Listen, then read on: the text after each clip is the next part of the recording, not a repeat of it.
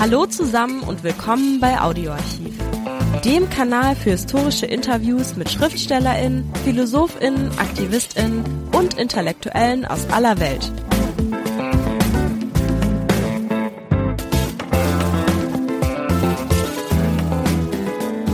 Hallo, ist Arbeit, wie wir sie kennen, sinnvoll?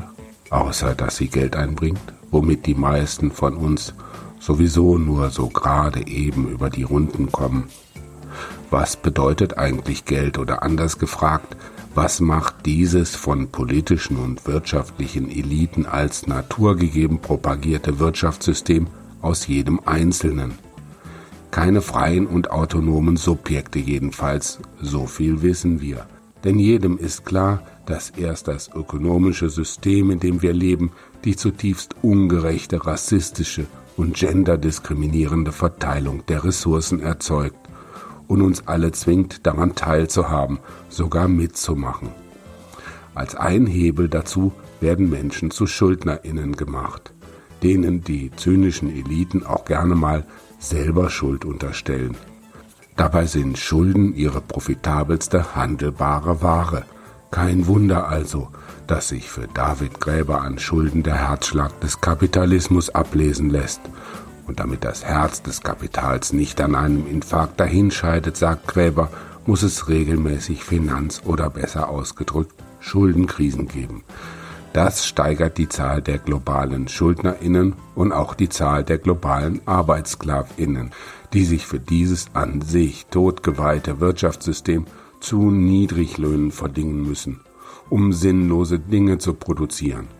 Systemgerecht formatiert und instrumentalisiert dienen Schulden also der politischen und ökonomischen Gewinnmaximierung inklusive Herrschaftssicherung und dies nicht erst seit der Industrialisierung.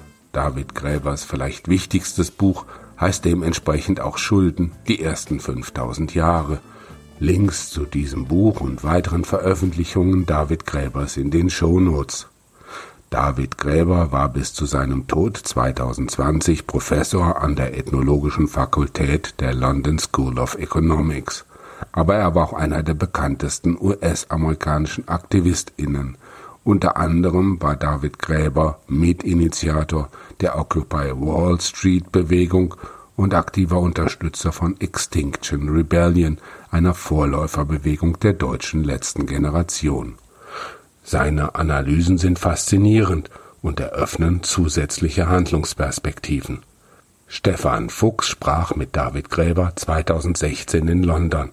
Das Interview ist in Englisch. Viel Spaß.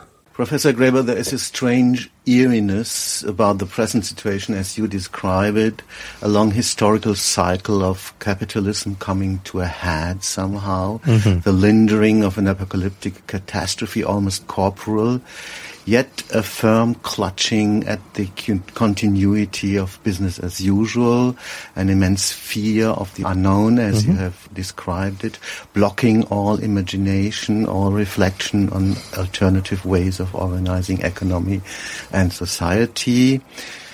Could it be that the transformation of individuals and their social relations established during the long and violent history of capitalism is truly irreversible, that there is no direct way left, if not a bumpy road to a more human society and an economy that, as you put it, owes us a living?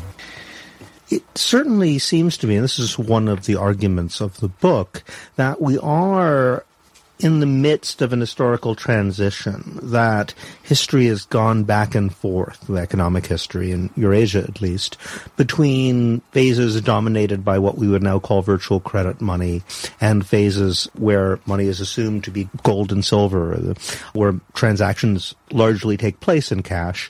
And this transition to virtual credit money, which we see as something new, is actually something that's happened before. What usually happens in such phases is that protections are introduced so that people with the means to create credit don't simply use it to effectively enslave everyone else, either through periodic debt forgiveness, either through, or outlawing interest as was done in the Middle Ages. There's various things one can do. But some institutions are created to protect debtors. It's this time around we didn't do that. Instead, we do the exact opposite. We set up these giant overarching institutions designed to protect creditors to make sure that no one ever defaults. Now, there's a reason why the ancient world and the medieval world people didn't do that because they were afraid of sort of social debt crisis, that everything would start falling apart, that massive numbers of people would become so indebted they would lose everything they had, that they would have to sell their children into slavery or even themselves. And what we're seeing today looks an awful lot like that. This, if Aristotle or Confucius or someone like that was sort of imagining the nightmare situation where everything starts falling apart, that's what they imagined, and they would probably recognize us as going through something like that right now. So the question is, why didn't we do what they did? Why didn't we put in safeguards, start doing some form of debt cancellation and recognize that money is not what it used to be. It's not a physical thing. We're in a sense using antiquated conceptual apparatus to deal with our new situation. We're insisting on treating money as if it were a physical commodity, like oil. There's only so much. When in fact, money has become a social arrangement that it's a set of promises or IOUs that people could very well rearrange. And in fact, when rich people get in trouble, we regularly do rearrange, uh, as we saw in 2008. So the question is, why didn't they? I think there's two reasons. One is that it hasn't been very long. We're talking about 500,000 year long cycles. And this has only been happening since US went off the gold standard in 1971. That's usually seen as the break. Since then, we've seen the rise of plastic and a cashless economy. We've seen the financialization of capitalism. Things have been happening very quickly. But still, when you're talking about 500 to 1,000 year old cycles, 30 years is 40 years is nothing. So it's possible that we're just at the birth of a new world. But there's another element, which is a sort of resistance to the imagination that I think in certain ways the system we have doesn't want people to be imaginative. It's almost impossible to imagine world leaders of today acting like you know, the post-war generation, the people who created the welfare state, the UN, the space program. People don't think big like that anymore. In a way, we've taught ourselves not to because the people running the system feel that the best way to defend it is to convince people that it's the only system that could possibly exist the relation between this virtualization of money, as you describe it, mm. and uh, power, social mm-hmm. coercion. What what would you say that is? Well, this is very important, and this is something that came through very clearly when I began studying the history of debt. Is that we treat a debt as a moral absolute, and in a certain sense, you know, a promise is of a sacred thing. Everybody feels that way, but in ordinary promises, when circumstances changed dramatically, we understand that promises are renegotiated. With debts, it depends. It's not that they're never renegotiated, but they're treated like normal promises when they're between equals. This is the first thing I started noticing. Rich people can be extraordinarily generous and forgiving when dealing with other rich people. You know, sometimes they play games and try to bankrupt each other, but, you know, when they feel that there's a general crisis, as happened in 2008, you know, they can wave their magic wands and trillions of dollars of debt can disappear. Similarly, poor people, you know, often half the loans you make to each other are not really loans at all, but gifts that you're dressing up as a loan so as not to embarrass people. People, you know, constantly renegotiate their promises and arrangements when circumstance calls for it. The exception is debts that the poor owe to the rich. Those are the ones that are treated as sacred.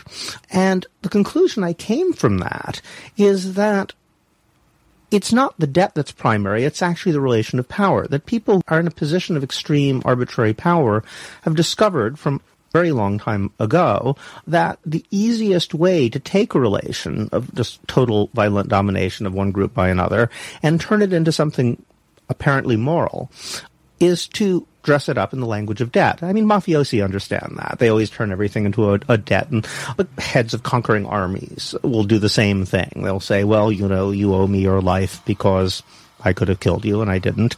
I will expect payment, but tribute, but, you know, I'm generous. I'm a nice person. I'll wait a year. And, you know, so suddenly they cast themselves in the role of the sort of benevolent person and, and it's the person who's the victim who has to run around feeling ashamed and inadequate.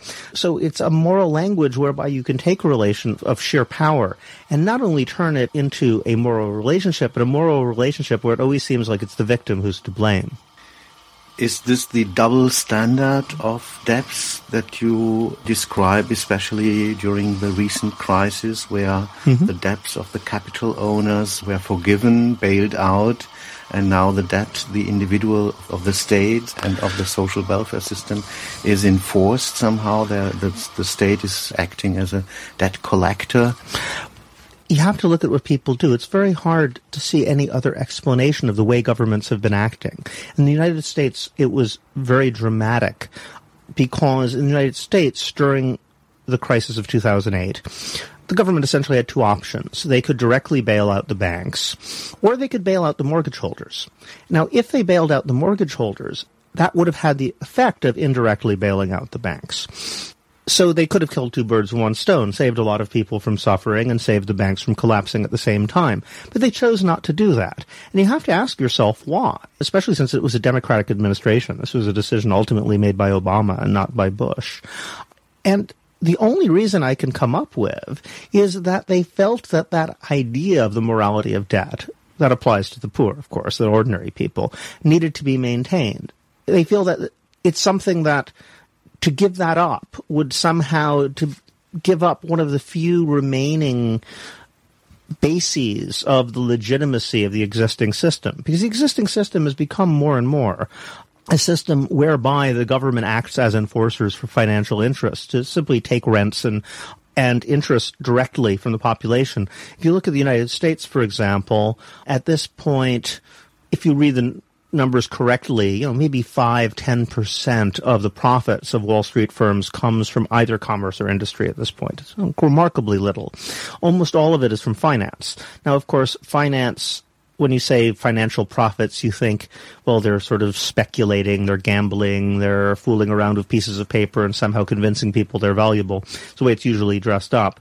But in fact, much more insidious. What financial profits ultimately come down to is using the corruption of the American political system, the fact that politicians are essentially entirely funded by Wall Street, and this is true of both political parties, to rewrite the laws in such a way to guarantee that people go into debt, medical debt, educational debt, so forth and so on.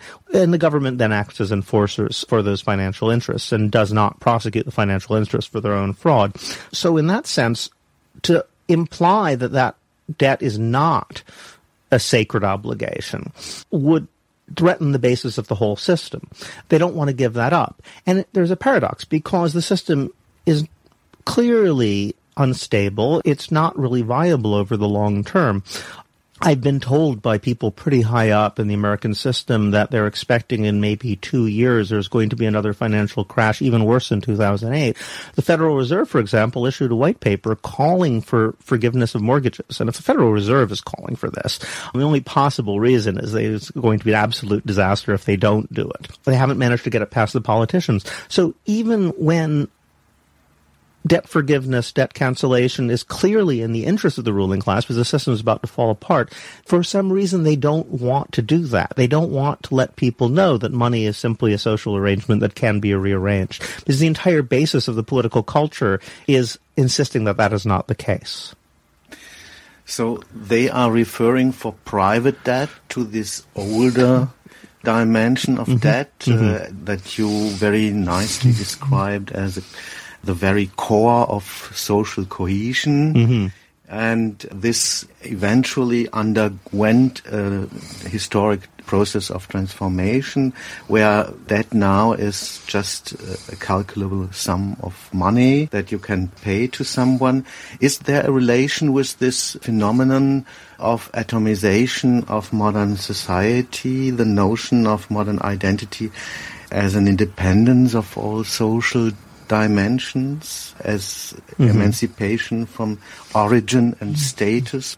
What's really interesting, we've grown up with a set of dichotomies that really comes from the 19th century. You know, once upon a time, there were these warrior elites, there's status, there's societies built on ascribed positions, or we're all born to a certain status, and that the market becomes the source of human freedom. That's contractual relations that free individuals with no prior social ties especially with no hierarchy, can make their own arrangements with one another. So the market becomes the opposite principle and becomes the basis for the modern individual and modern freedom.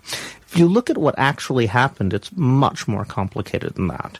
Originally, the kind of markets that those 19th century thinkers were talking about didn't develop independently from state policy, let alone military policy. They actually were created largely for military purposes. The first markets, the cash-based markets, if you look at the origins of coinage, it happens the same way in Eastern Mediterranean and India and China around the same time, which is that um, it's all a way to pay soldiers soldiers are the people most likely to be carrying around gold and silver anyway, from dividing it up small into small bits when they loot things. Once you have the rise of professional armies, the big problem is how to feed them. So kings come on this ingenious expedient of mm, sort of stamping their face on these pieces of gold and silver, distributing them to the soldiers, and then saying, all right, now everyone in the kingdom has to give me a piece of these back again. You know, so suddenly you've employed your entire population getting soldiers the things that they want markets spring up around military camps, and this is, can be observed throughout history and um, place after place, time after time. So markets really originate as an expedient by war-making states, almost as an extension of military operations. Of course, at certain points, they become unmoored from that and develop on their own as well. However, there's a kind of a back and forth that on the one hand, the ideology of debt comes out of social ties that the very definition of freedom is I can make promises to people. That was actually the word free comes from the word from friend because you can make commitments to others if you're free. Slaves can't do that because they're not free agents. So freedom is your ability to enter into relations to make promises to others. But certain types of promises have the opposite effect. A promise that can be denominated in money becomes not only is it quantifiable, it becomes impersonal and transferable. You know, if I promise to meet you at a certain time, I can't give that promise to someone else. On the other hand, or you can't give that promise to someone else. If I promise you a certain amount of money, you can. And that's essentially what currency becomes, is sort of circulating promises between people. Now, once that starts to happen, and the other element, of course, is coercion. Um, once you have a, a promise can be quantified in money and enforced through the state or other coercive means, then I call it promises that are corrupted by math and violence. An entirely different moral possibilities come in. You can end up justifying things you could never justify under other circumstances, again, and make them seem moral. At that point, the free market does seem like an alternative in a strange way. Once social relations of commitment become quantifiable, people start trying to imagine, well, let's let's start thinking about a time when nobody owed anybody anything. And that's what you see with people like Adam Smith and a lot of the free market theorists. Once upon a time there was barter. You know, people would like swap things directly and then they invent money and credit comes later. In fact, what we now know from examining history is it's the other way around. Actually, credit comes first. Money comes in the sense of physical currency comes later.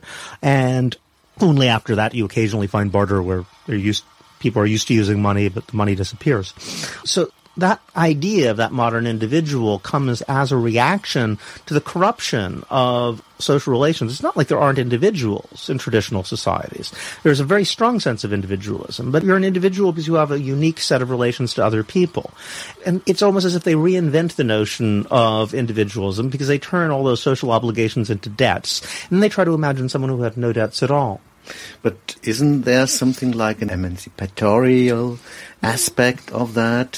For example, when mm-hmm. those people who went to the United States, they left behind these traditions, these uh, structures, hierarchical structures of the mm-hmm. old world. Oh, absolutely. And this is one reason why in places where markets become detached from states. They often can be seen as spaces of freedom. First found this sort of rhetoric in medieval Islam, actually, where the states really didn't enforce contracts, so everything was based on trust, and you could just go across the world and have handshake deals and reinvent yourself. And it was seen as this sort of wonderful world of freed adventure and, and self-creation. And that has remained the case of any society where people are bound by endless social relations, even if they aren't hierarchical. You know, it can be incredibly confining and stifling, which is why I think that it's important to emphasize that the sort of real meaning of freedom is not either, you know, to be free of social relations or to be caught up in them, but rather the ability to create new ones. Which is, of course, what you do when you immigrate. Because if you immigrate to a desert island, you're not really free. You're just all by yourself. you want to move away and then recreate something. And that's what freedom really means. The ability to sort of choose what sort of commitments you want to make to others, what sort of promises you want to make and the ability to rearrange those when the time comes by mutual consent. So this historical process of reducing reification of social nexus can be described as the development of societies of credit to societies of debt. And there is already this mm. negative aspect towards uh, social relations in these mm. two notions.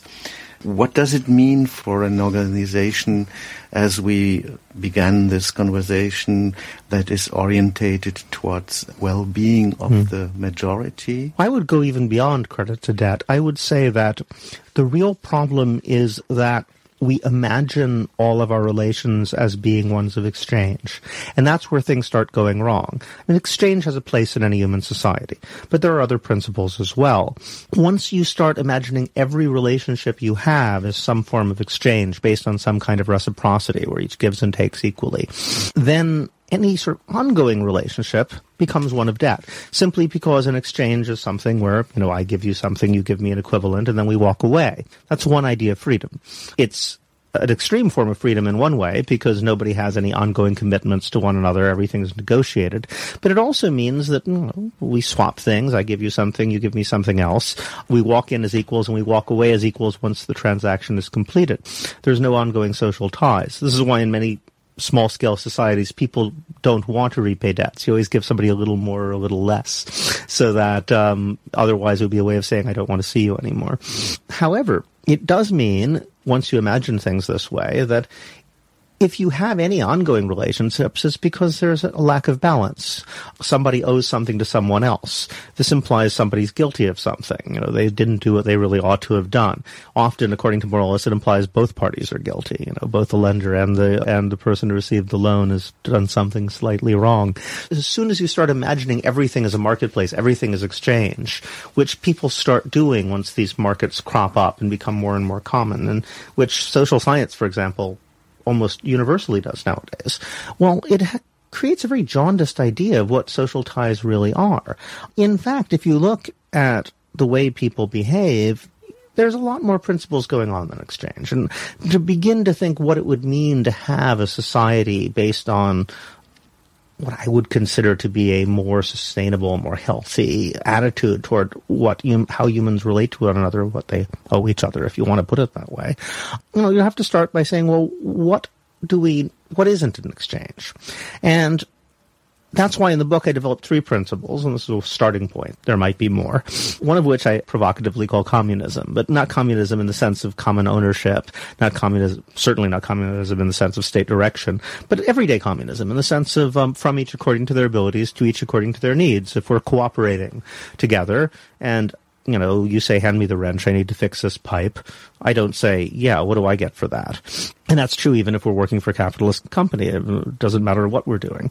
If someone asks, walks up in the street and asks for directions. I, I don't ask myself what I'm going to get from it. We simply do something because we assume there will always be people, and if everyone always does this, then we'll always have directions when we need one. So in a way, communism implies eternity. You you share an act on the basis of from each according to their abilities with people that you assume will always be around, like your family. You don't have to count who's given what to whom, because they'll always be there. Then you have exchange, which is with whom you're on a relatively equal relationship. But then you have hierarchical relations, which operate on a very different principle as well. It's not based on tit for tat equality or reciprocity. It's based on exactly the opposite. If I give you something, you're going to expect me to do that again. It every act is a kind of a precedent to define the nature of the relationship, so that if you give candy to a child or money to a beggar, they might they, will ask you for more. Um, if you give something to a superior as well. They'll, you know, that's why people are afraid to volunteer for new um, work at a job or a new task because they'll assume that they'll have to do it from then on. That's what happens in a hierarchical environment. So if we start from those three principles, we realize that, you know, none of them are going to be entirely eliminated from human society. We'll always be hierarchical, at least with children. We'll always be communist with the people that we care about the most. There's always going to be some element of exchange. The question is rather how they're articulated. And it seems to me a healthy society is one that extends that sphere of communism to the things that people basically need for human life. There's an assumption that you have a certain level of security guarantees that you don't have to worry about terrible things happening to you. And once you have those basic guarantees in place, then you get to decide what game you want to play. And there'll be a millions of games that people will wish to play, and those will be based on all sorts of other principles as well. But this kind of communism like relationship, social relationship, can it work on a transnational level, on a world society? Well, I'm not saying all relations will be. Mm-hmm. Well, clearly not in everything, but it doesn't have to. No one's arguing that we can take the principle of from each according to their abilities to each according to their needs to every aspect of human society. However, in the things that really matter, I mean, we have to do that in terms of climate, for example, um, other pressing global problems. If we can't bring that principle to bear, even within a capitalist system, we're doomed this is the point that I'm trying to make is that communism is always going to be there. So it's the very foundation of human society. We're doing it now. Every time we cooperate with one another, every time we take our concern for one another's needs, we're practicing it. So in that sense, capitalism is simply one way of organizing communism. I don't think it's a very good one. Do you th- really think it would be rather easy to find a transnational world consensus on those basic things? Well, again, I go back to the example of climate. If human beings can't figure out a way to do that, we're doomed. So if there is a future for humanity, it will have to involve that to a certain degree. I mean, how could it not? Danke, dass ihr bei Audioarchiv dabei wart. Folgt uns, dann verpasst ihr keine Folge. Und vergesst nicht den Like-Button. Bis nächste Woche, euer Audioarchiv-Team.